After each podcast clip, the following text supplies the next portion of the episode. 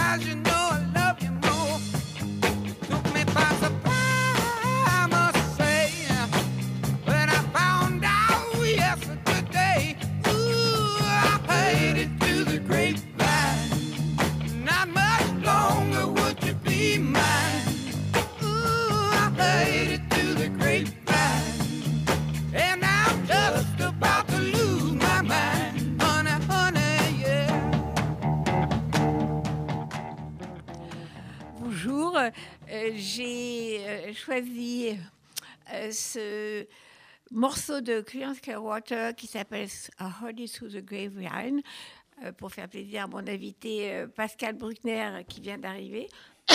Bonjour Pascal. Bonjour Annette. Je pensais que Grapevine, si les réseaux sociaux, c'était avant les réseaux sociaux quand ils ont écrit cette chanson, mais sous les réseaux, sous les, les réseaux de la base.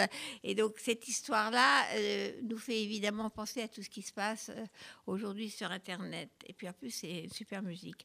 Alors, euh, donc j'ai la chance d'avoir euh, Pascal Bruckner en vrai. La dernière fois qu'on a fait une émission ensemble pour RCJ, c'était en virtuel. Mais Oui, aujourd'hui, nous sommes, euh, nous sommes en studio. Donc, euh, Pascal euh, Bruckner, je ne présente pas, mais bon, essayiste, philosophe, romancier, polémiste. Et donc, la dernière fois que nous, nous avons parlé de votre dernier livre, Un coupable presque parfait. Et le coupable presque parfait, c'est l'homme blanc occidental? Et la femme blanche. et la femme blanche. Donc nous sommes les deux coupables en direct euh, sur RCJ. Euh, depuis que nous nous sommes parlé, il y a environ six mois, tous les, les sujets que vous avez évoqués dans votre livre n'ont pas disparu. Je dirais même que ça a enflé. Quand on parle euh, de débat autour de l'islamo-gauchisme, du genre, de la race, tout ce qui divise et tout ce qui euh, remonte en ce moment, avec l'ennemi toujours qui est, l'homme blanc occidental et la femme pour moitié, parce qu'à moitié de la femme ça va et la moitié blanche ça va pas. Et donc comment vous voyez justement cette, euh, ces derniers six mois qui ont vu euh, une violence incroyable autour des questions euh, d'identité? Bah, C'est-à-dire que quand le livre est sorti, beaucoup de gens m'ont dit mais vous racontez n'importe quoi, vous mettez en scène vos propres fantasmes, Paranoïaque. vous êtes paranoïaque, voilà, c'est l'âge, c'est ce que moi avait dit à France Inter, Ah, c'est l'âge. c'est l'âge, vous êtes totalement déconnecté du monde d'aujourd'hui. Et puis, euh, au fur et à mesure que le- les, les mois passaient, effectivement, toute la problématique de la, de la haine du blanc, ou en tout cas de la manière de présenter euh, l'homme blanc, c'est-à-dire finalement l'Europe et les États-Unis comme étant responsables de tous les malheurs du monde, euh, a enflé. Et aujourd'hui, euh, on n'est pas du tout dans une discussion de type politique, mais dans une discussion de type racialiste. On l'a encore vu avec euh, ce qui s'est passé à l'UNEF, avec ce qui s'est passé avec Audrey Pulvar. C'est-à-dire que c'est vraiment, euh, contrairement à ce que disent les militants indigénistes, c'est vraiment la couleur de peau qui définit la, séparation à l'intérieur de l'humanité. Et alors évidemment, pour un Français qui est élevé dans l'universalisme républicain, c'est extrêmement choquant. La couleur de la peau a fait un grand comeback, euh, y compris dans notre pays. Enfin, en Amérique, ça a monté déjà parce que vous êtes souvent dans les universités américaines. Vous avez vu arriver le débat sur le genre, euh, sur la race. euh, et là, ça atteint nos rives, hein, nos rives françaises. Ce débat est monté. Alors, il y a Sciences Po, il y a l'UNEF, euh, il y a la question aussi de la cérémonie des Césars, euh, qui a été un espèce de concentré de tout le politiquement correct. Il n'y avait plus de cinéma, mais il y avait euh, euh, les femmes, les homos, les noirs, comme, comme catégorie cinématographique. Oui, alors euh, il y a longtemps que l'Amérique, de toute façon, est, obsédée par la question de la race, puisqu'elle a été fondée effectivement sur la- l'esclavage et la ségrégation. Mais ce qui caractérise les États-Unis, selon moi, c'est qu'ils combattent le racisme par les moyens même du racisme, c'est-à-dire en rangeant chaque individu, chaque personne dans des catégories ethniques ou des catégories de couleur de peau, euh, ce qui donne d'ailleurs des, choses assez étranges. Par, exemple, aux États-Unis, les Arabes et les Iraniens qui se sont installés là-bas sont considérés comme blancs, alors que chez nous, les Maghrébins sont considérés comme non blancs.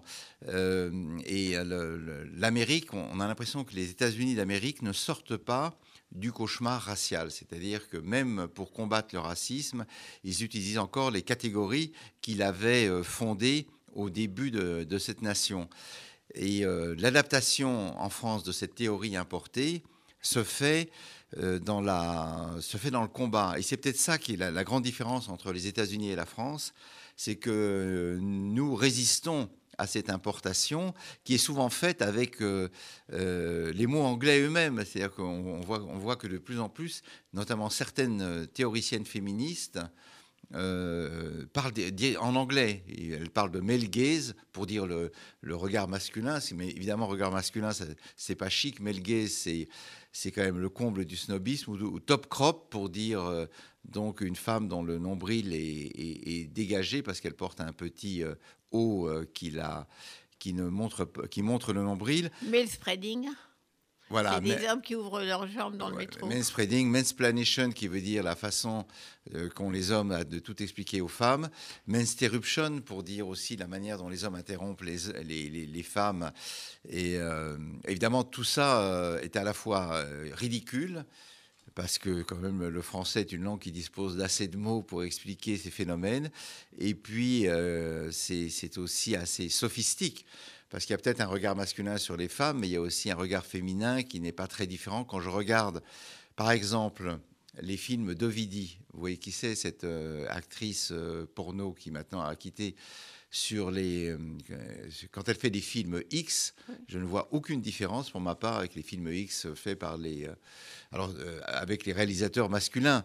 Donc, c'est c'est un, c'est un parti pris selon lequel il y aurait deux humanités irréconciliables, les hommes et les femmes, et que le- le- les, les- les porteurs de pénis sont voués irrémédiablement à la réduction, à la violence, à l'agressivité. Et je trouve ça un peu réducteur quand même euh, en 2021. Mais dans votre livre, vous avez déjà développé tout ça. En particulier l'islamo-gauchisme. Il y a, beaucoup une, longue euh, euh, analyse de l'islamo-gauchisme euh, dans, dans votre dernier livre. Donc, euh, euh, on pouvait s'attendre à que ça ne n'enfle pas. Et là, c'est le contraire. Au lieu de disparaître, euh, ça, ça prend des proportions Oui, incroyables. c'est-à-dire que c'est le problème des intellectuels, c'est-à-dire qu'ils ont souvent l'intuition de ce qui va se passer, des phénomènes.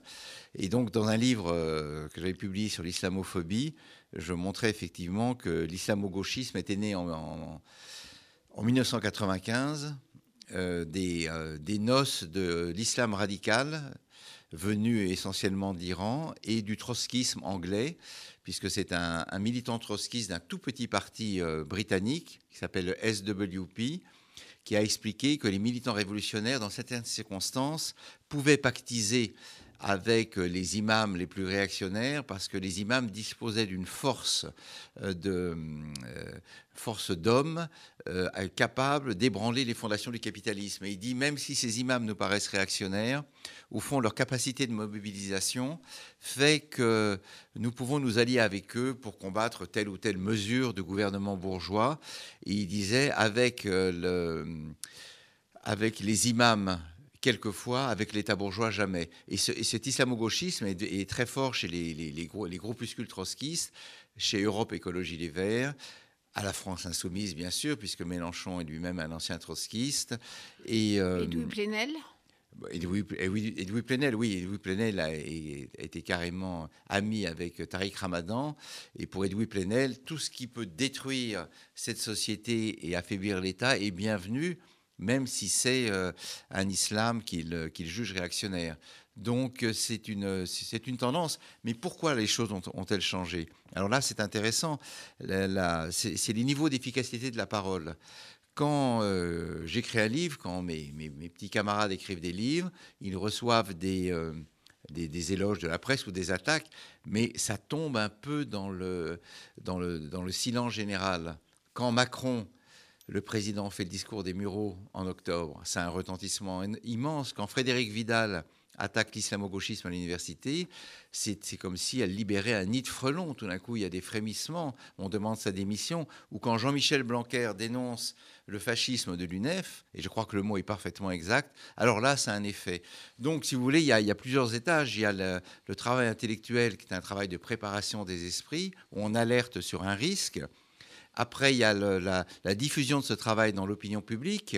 Et puis après, il y a le fait que le- les politiques, s'ils ont été avertis de ces idées, euh, ont, un, pouvoir de, disruption, pour reprendre le mot de Macron, ou d'intervention qui est beaucoup plus fort que nous. Mais euh, Pascal Brunner, quand le gouvernement, les ministres, etc., osent employer le mot d'islamo-gauchisme pour parler de l'université et de, l'influence de, l'islamo-gauchisme sur la recherche, ça déclenche aussi un contre-feu, c'est-à-dire que, mais non, pas du tout, il y en a pas, c'est pas vrai, euh, c'est pas comme si euh, on reconnaissait une forme de réalité, au contraire. C'est une Oui. négation de ce qui se passe. Oui, non, c'est intéressant. C'est-à-dire que les masques tombent. Ouais. C'est-à-dire que s'il n'y avait pas d'islamo-gauchisme à l'université, les gens diraient ben, c'est absurde, ça n'a pas de sens. Mais en réalité, on voit bien que euh, il est là, est très puissant, et, euh, et qu'au fond, tous ces gens sont furieux d'avoir été démasqués par une parole publique, puisque ça a déclenché de multiples enquêtes. Toute la presse s'y est mise. Il y a eu des pétitions contre Frédéric Vidal, non suivies des faits, parce qu'effectivement, Macron ne va pas désavouer sa ministre, avec laquelle il est d'accord. Mais on, a vraiment, vous savez, sous ces pierres qu'on soulève dans la campagne, sous lesquelles il y a, des, il y a, toutes sortes d'animaux euh, menaçants, des vipères, des, cafards. Et on a vraiment on a l'impression que le, le monde universitaire, qui vivait peinardement en cultivant cette idéologie, tout d'un coup s'insurge. Mais je crois qu'il est trop tard. Le, mal est fait ou le bien est fait, puisque pour moi c'est plutôt un bien, et que désormais on ne pourra pas ignorer. Pensez quand même qu'il y a eu des pétitions euh, jusqu'aux États-Unis, où un certain nombre d'intellectuels comme Achille Membe, euh, euh, Enzo Traverso ou Angela Davis ont dit que c'est, cette enquête euh, révélait les heures les plus sombres de, l'histoire de France. Alors ça ne veut rien dire parce que euh, il se trouve qu'effectivement les islamo-gauchistes sont en général euh, par ailleurs plutôt euh, très antisionistes, pour ne pas dire antisémites. Et donc, euh, On peut dire antisémite. oui, antisémite. Et, et, euh, songez par exemple qu'à Sciences Po, euh, je crois que c'est Sciences Po Grenoble, on a Bordeaux, Bordeaux, Bordeaux, on a interdit à la LICRA de venir parce que C'est la Grenoble. LICRA, à Grenoble, parce que la LICRA euh, conteste l'usage du mot islamophobie et conteste le fait qu'on puisse mettre sur le même plan islamophobie, antisémitisme et racisme. Parce qu'effectivement, la, difficulté du mot islamophobie, c'est qu'il transforme toute critique d'une religion en, racisme. Or, la, critiquer la, religion ou les religions, c'est un droit fondamental. Ce qui est interdit, c'est de persécuter les croyants. Mais on a le droit de penser, comme le disait Welbeck euh, euh, il, y a, il y a- il y a 10 ou 15 ans, que l'islam est la religion la plus con du monde. Et on a le droit de dire ça du christianisme, du judaïsme, du bouddhisme, peu importe.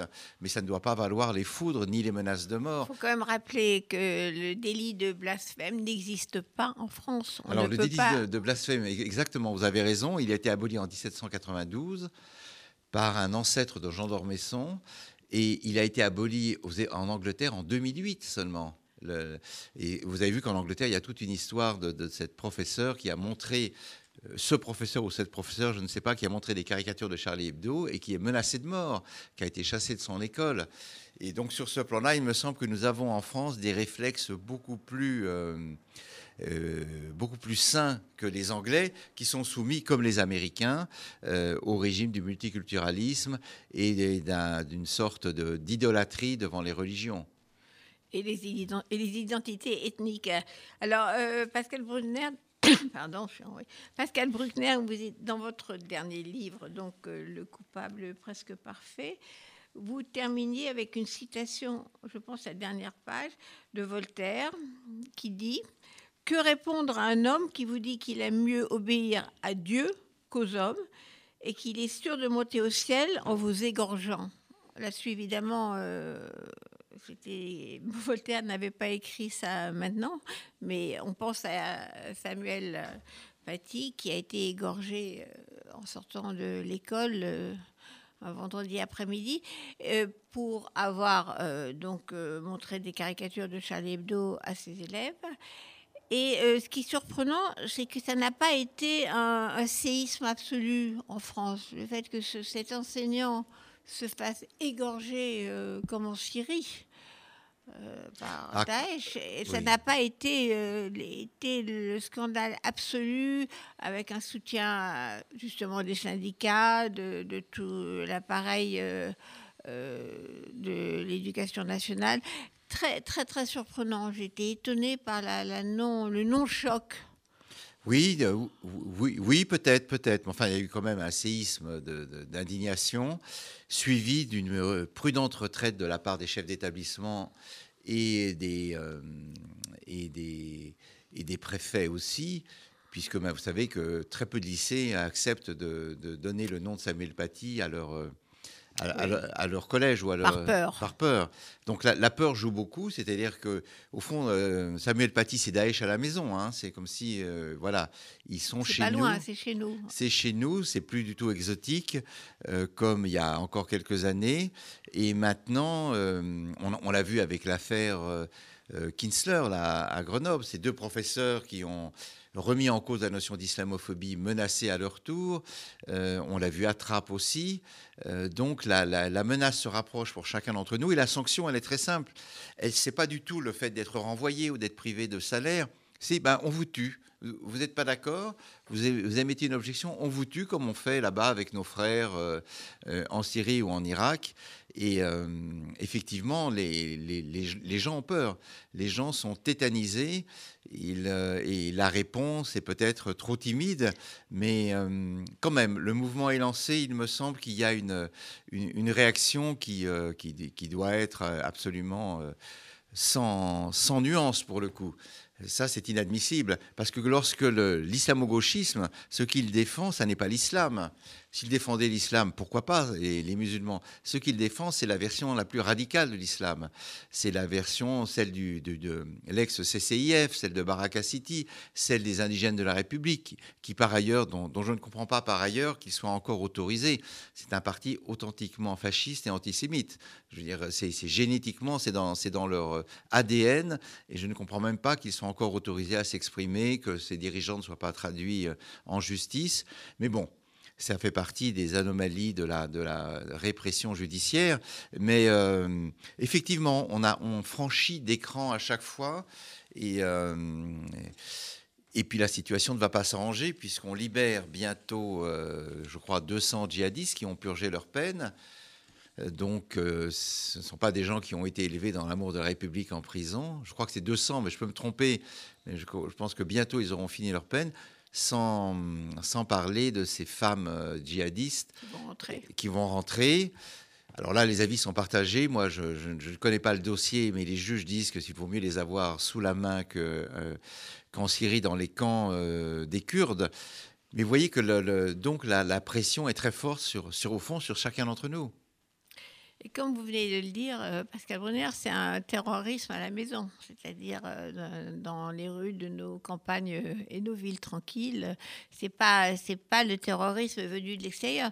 Déjà, on avait vu avec le 13 novembre, c'était pour la plupart des jeunes Français ou belges, mais c'était pas des, des, des étrangers venus euh, direct de Syrie ou d'Irak euh, ou du Pakistan ou d'Afghanistan. C'est ça qui est quand même nouveau de- depuis euh, 2015. Oui, c'est ça.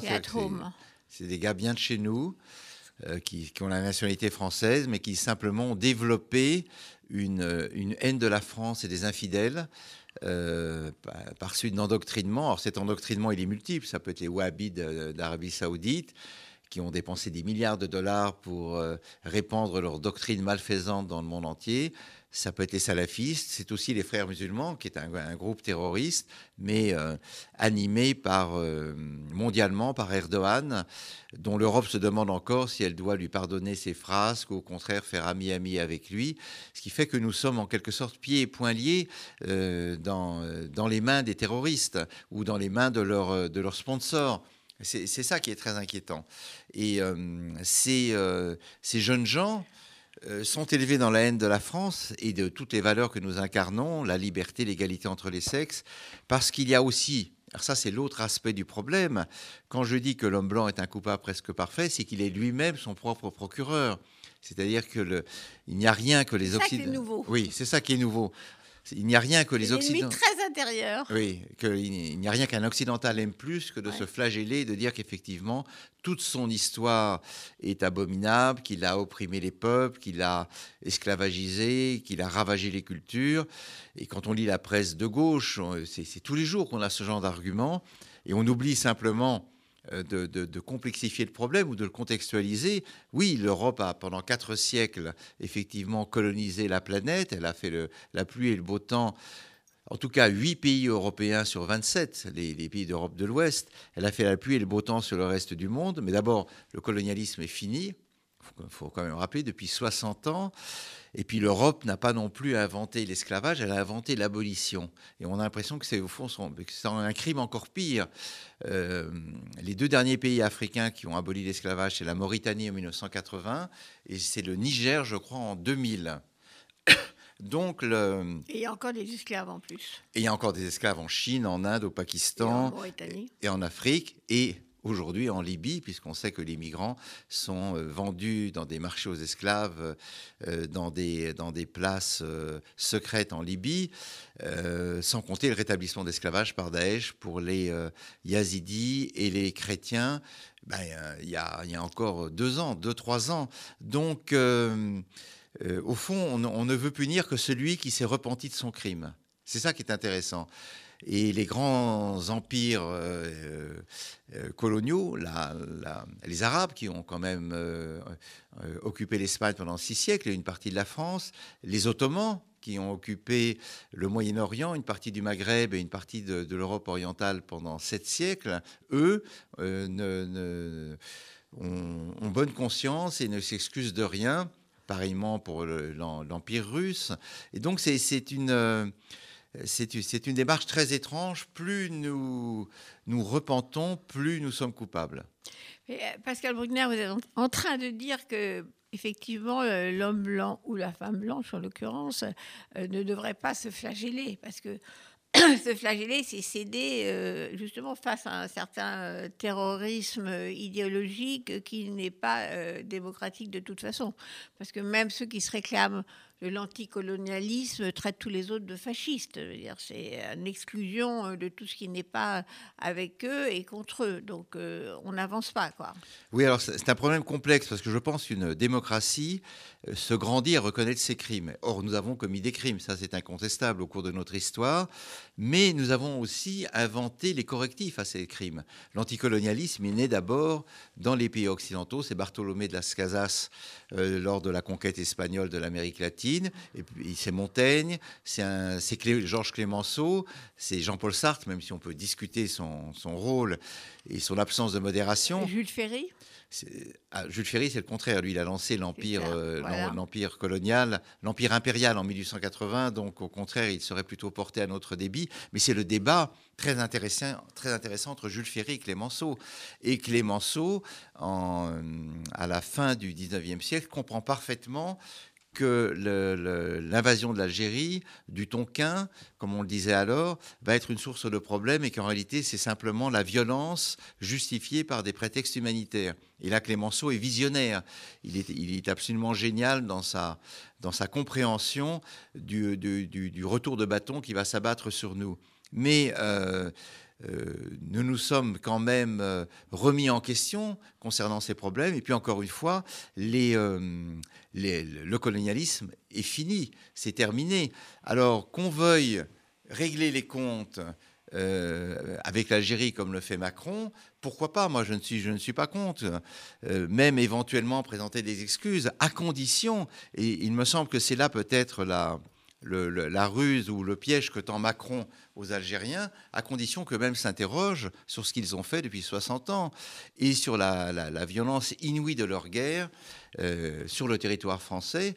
On, le sait très bien, les, les- les militants du FLN liquidaient à l'arme blanche ou à la mitraillette les militants du MNA de Messaliage.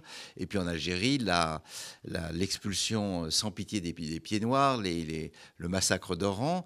Donc je veux bien que nous, nous reconnaissions nos, crimes, mais il serait bon aussi que les Algériens s'engagent à faire de même et rouvrent leurs archives. Hier dans le Monde, il y avait un papier justement très intéressant où les historiens algériens, qui eux-mêmes ne sont plus dans toute cette mythologie nationaliste, exigeaient du ministre des Archives qu'il leur donne libre accès aux documents. Et donc, ça peut être un, certain moyen aussi d'engager ce régime, qui n'est pas une démocratie, on le sait. Nous n'avons pas très envie de vivre en Algérie ou même d'aller y faire du tourisme, que ce régime c'est, euh, s'adonne à un exercice que nous pratiquons tous les jours, qui s'appelle l'autocritique. Mais euh, les dictatures n'aiment pas l'autocritique. Mais les démocraties euh, sont pour l'autocritique. C'est une faiblesse et à la fois c'est une force. C'est une faiblesse devant effectivement les, attaques euh, visant à démolir notre système démocratique. Mais c'est aussi une force, comme vous venez de le dire, parce que euh, c'est la force de- des gens qui sont capables d'avancer en reconnaissant les erreurs du passé. Donc c'est pour ça qu'on avance. Alors puisqu'on est parti sur les- l'esclavage actuel et que nous sommes tous les deux quand même euh, très proches de, de l'Amérique, on nous allons souvent, Pascal Bruckner et moi-même, dans les universités. Euh, moi, je voulais rendre hommage, si vous êtes d'accord, à un homme blanc, un vieil homme blanc, très vieux très blanc, qui est Joe Biden qui fait en depuis le, on est quoi, le 20 janvier, janvier, février, en deux mois euh, plus que n'a fait Obama que nous avons tous adoré euh, en deux mandats, en huit ans. Donc c'est très impressionnant, moi je trouve. C'est pas du tout ce qu'on avait prévu. Oui, alors c'est vrai que Sleepy Joe, comme l'appelait euh, Voilà, Trump, ouais. Joe l'endormi, nous a, nous a Le surpris. mou, Joe le mou. Parce que d'abord, il a fait une très bonne campagne.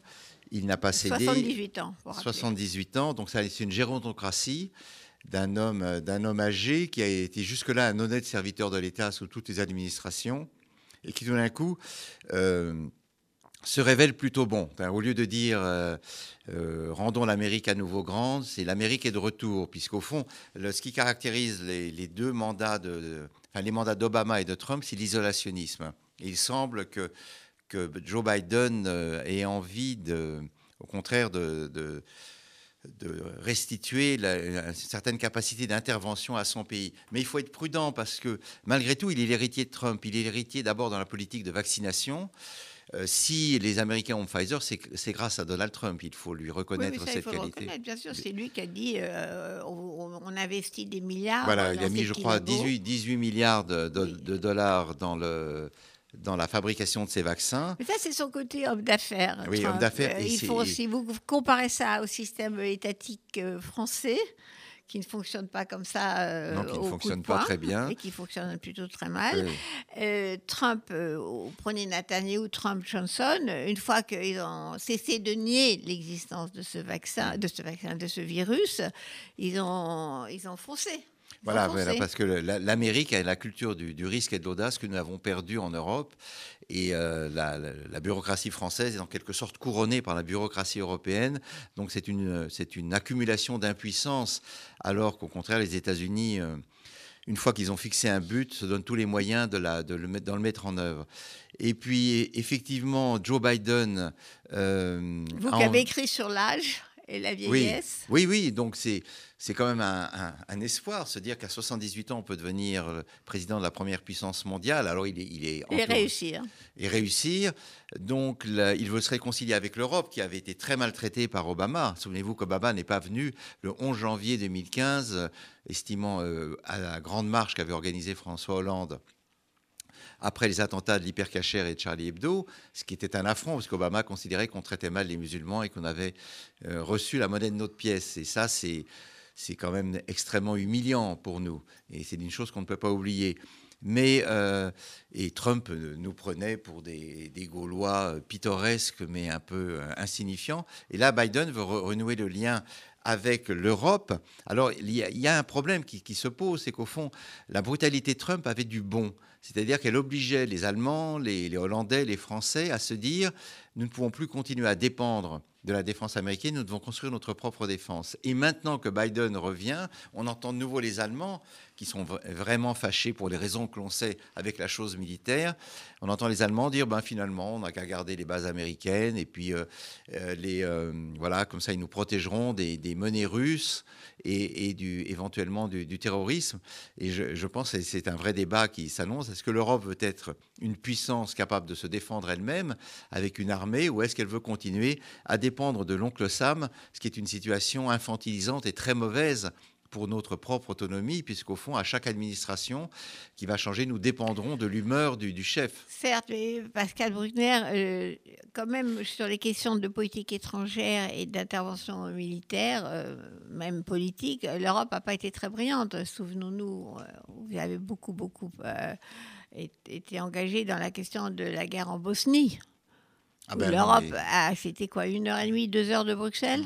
Oui, il a fallu attendre que Bill Clinton, Clinton envoie les avions de l'OTAN pour que le siège de Sarajevo soit levé, qu'ensuite euh, Belgrade soit bombardé au moment de l'affaire du Kosovo. Donc euh, oui, non, non, mais l'Europe, c'est un immense attentisme, c'est une, c'est un ensemble qui hésite. Je crois que si on devait définir l'Europe, c'est ça a hésité sur la Bosnie et les, les Serbes, et ça hésite sur, euh, ça a hésité sur les vaccins. Ça continue, hein. Oui, oui, non, non, c'est, il, il, y aurait de quoi être déprimé si on ne cherchait pas quand même des raisons de, d'espérer. Heureusement que vous êtes optimiste. Oui, je suis optimiste par tempérament, mais euh, il est vrai que, que quand j'entendais hier soir, euh, alors ça n'a rien à voir, Emmanuel Macron énumérer les dates de, de vaccination, le calendrier, le, le calendrier euh, je pense à ma propre fille qui est américaine, qui a été vaccinée il y a 15 jours, et, et à partir de lundi... Et qui n'a pas 70 ans. Et qui n'a pas 70 ans, et tous les, tous, tous les jeunes américains de, à partir de 16 ans à, dans l'État de New York sont éligibles au vaccin Pfizer, au Moderna ou Johnson Johnson depuis, à partir de lundi prochain. Donc c'est vrai que là, il y a une... Euh, incapacité, il y a une inaptitude totale des, Européens qui, euh, qui, voilà, qui vont qui entre dans l'histoire à, une allure d'escargot, peut-être traumatisé par euh, un XXe siècle qui a été effectivement un XXe siècle de sang et de souffrance, et dont il n'arrive pas à se débarrasser.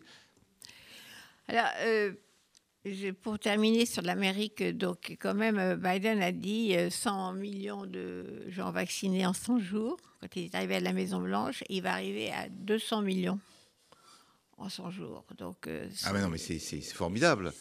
Non, là, on voudrait être américain ou israélien ou, ou même britannique euh, parce que l'hésitation est mortelle.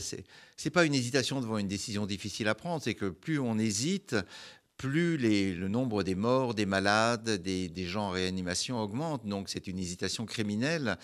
Et puis, donc, c'est toute la politique de santé qu'il faut revoir en France, la, la création de laboratoires, le, euh, il faut en finir avec la dépendance, euh, notamment aux, aux produits euh, chinois ou indiens ou américains. Donc ça, il va falloir faire une révision déchirante que n'ont pas fait nos présidents depuis 20 ans.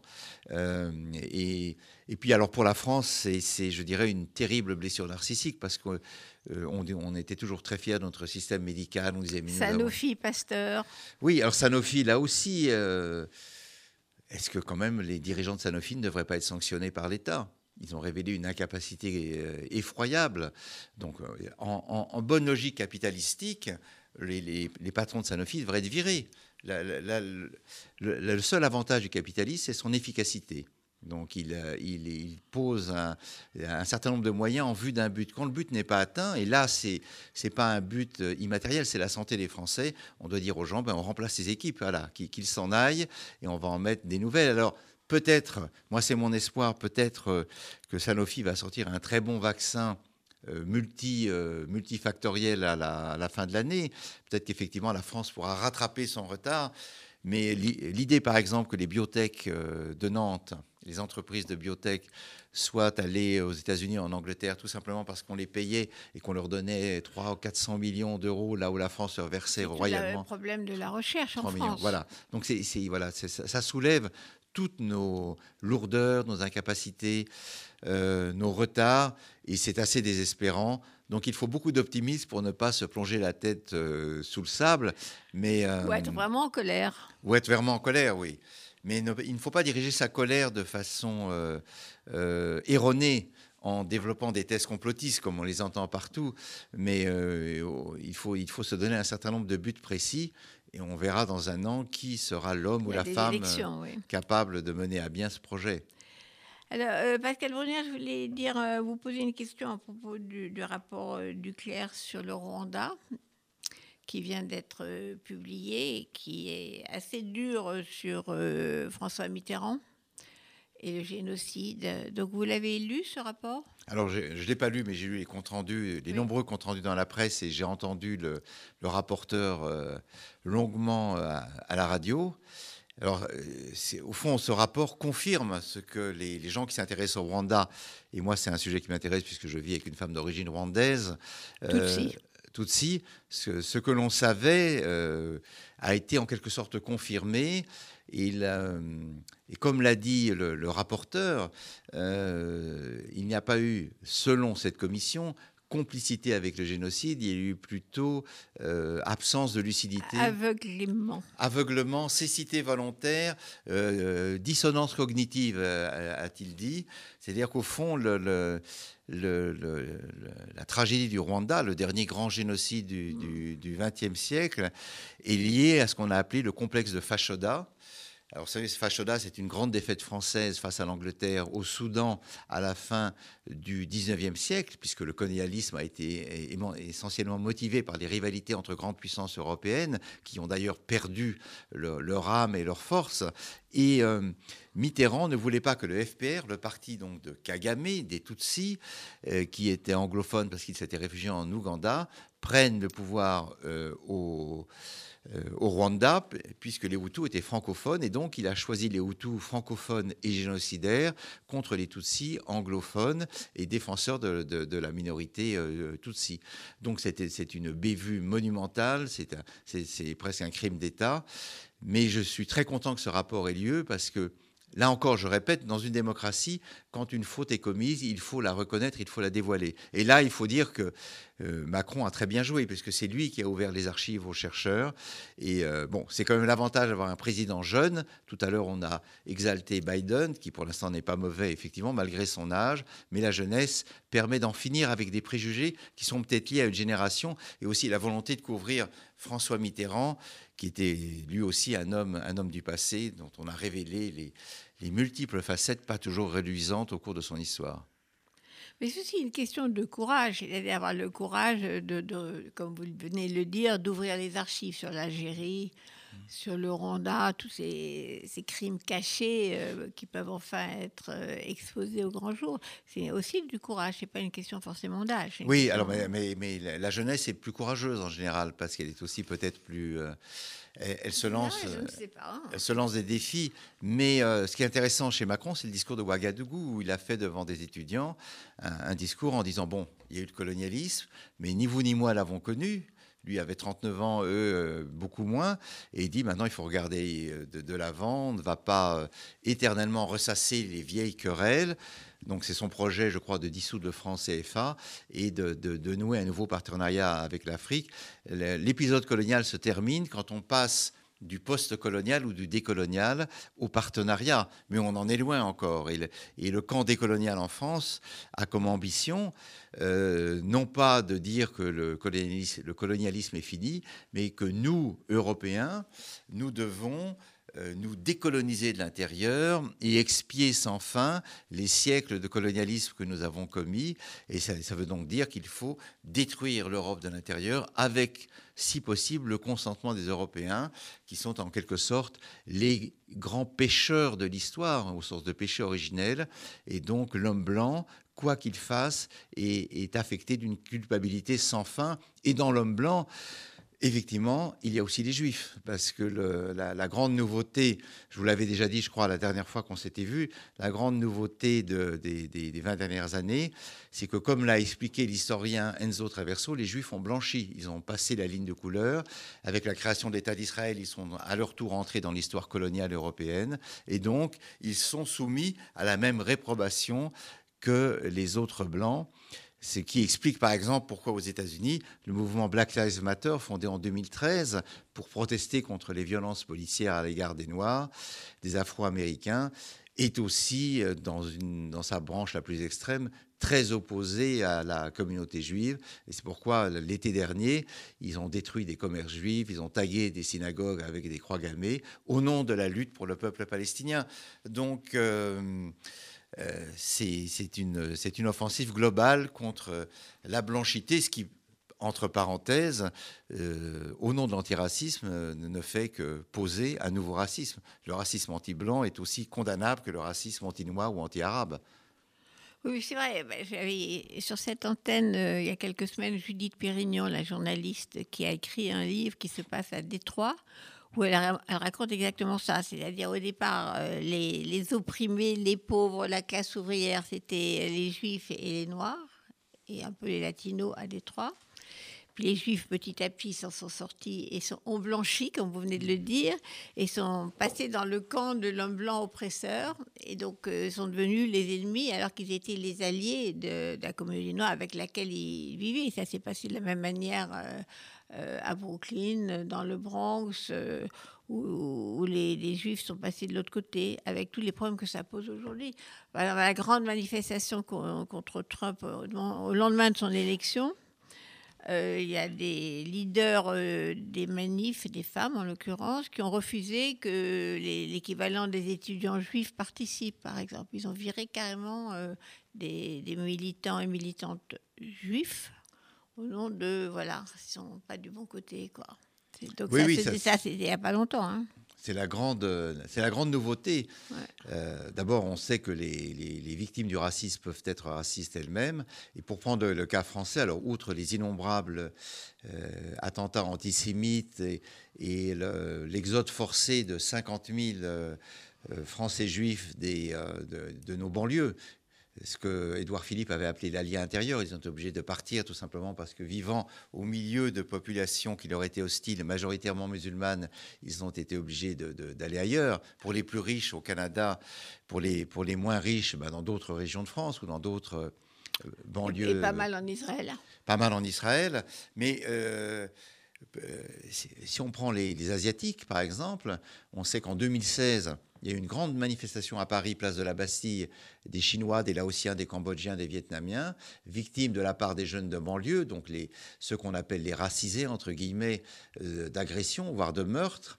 Et curieusement, SOS Racisme ne, faisait au- aucun cas de ces agressions parce qu'ils estimaient que les Asiatiques n'étaient pas victimes de racisme. Et puis, ça, ça a recommencé avec le Covid.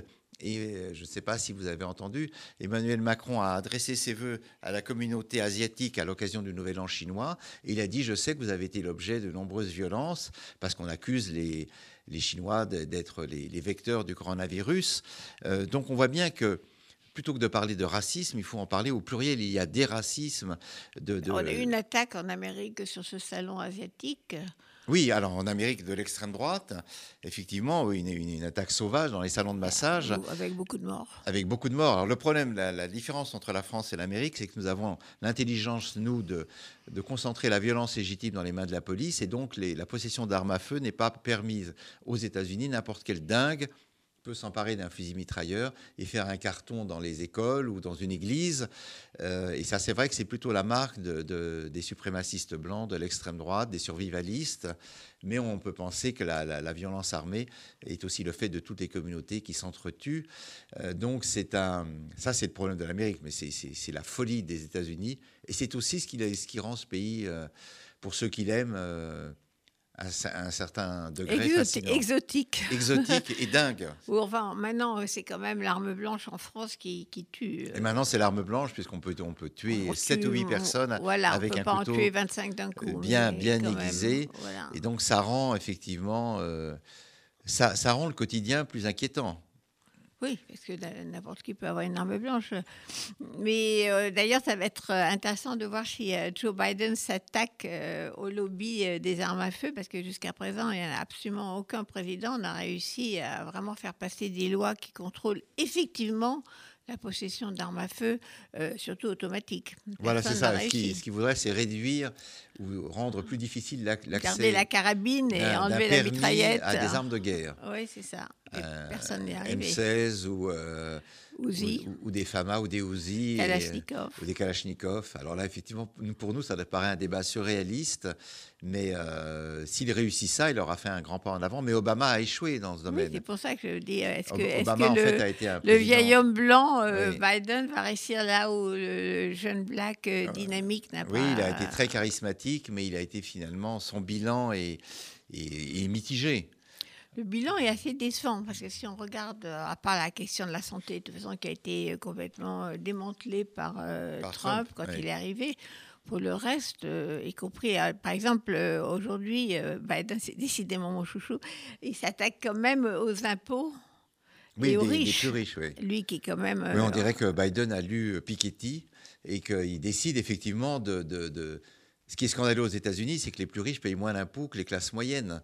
Euh, Donc ça, c'est quand même un, scandale absolu. Et, euh, et, euh, donc, il, il est, oui, je pense qu'il va avoir une politique sociale. Mais aux États-Unis, Il le- a déjà une politique Oui. sociale, il a déjà débloqué des milliards Voilà. pour faire des programmes sociaux à la Johnson. Et, euh, et- et pour reconstruire les, les infrastructures, puisqu'effectivement aux États-Unis, les ponts, les routes, euh, les aéroports sont assez endommagés.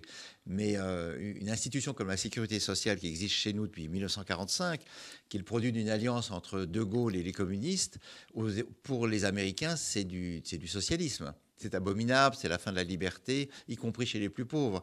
Donc, euh, mais enfin, il faut suivre le- l'exemple américain, ne serait-ce que pour ne pas reproduire leurs erreurs. Parce que par ailleurs, Biden, euh, c'est le, moyen terme entre les Trumpistes d'un côté et, et le mouvement woke, vous savez, les éveillés de l'autre, avec cette folie de la race, de l'identité et du genre. La question que je me pose aujourd'hui et que se posent les observateurs, c'est est-il prisonnier de l'aile gauche de son propre parti? C'est-à-dire de tous ces gens qui Bernie veulent- Sanders.